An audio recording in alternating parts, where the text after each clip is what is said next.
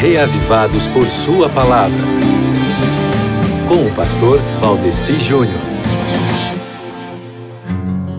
É, meu querido amigo ouvinte, que prazer estar aqui com você de novo. Eu espero que você esteja acompanhando o projeto Reavivados por Sua Palavra, que no caso hoje nos traz 1 Crônicas 19. Sabe que ao ler esse capítulo aqui, eu estava pensando assim, que até na rivalidade, até para com o inimigo, deve haver coerência, bom senso e limites. Eu estava lembrando aqui de um fato ocorrido já há alguns anos, no dia 22 de junho de 2016, quando o zagueiro Pedro Henrique tinha um peso muito grande nas costas. Naquela noite, ele estreava com a camisa do Corinthians, jogando contra o Atlético Mineiro.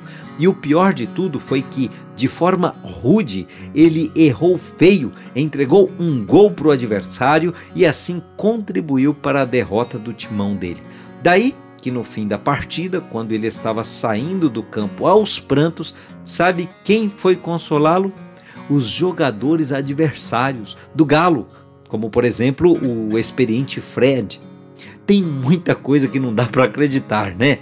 Mas mesmo onde você pense que não, pode haver sim bondade no coração humano. Naquelas guerras sangrentas e eliminações de povos que existiam no mundo antigo e são narradas no Antigo Testamento, as conquistas não eram com uma maldade descontrolada, como muitos críticos da Bíblia pensam. Não! Veja, amigo ouvinte, na leitura de hoje, o tamanho da misericórdia que Davi deu para os Amonitas e o tamanho do abuso que os Amonitas fizeram contra Davi. Se você prestar bem atenção na leitura de hoje, você vai mudar muito a sua opinião quanto àquelas guerras dos israelitas. E Davi estava certo, ele tinha atitudes nobres. Acima de quem são as pessoas que se opõem a você, meu querido amigo, trate-as com nobreza, não pelo mérito delas, mas porque você é uma pessoa nobre.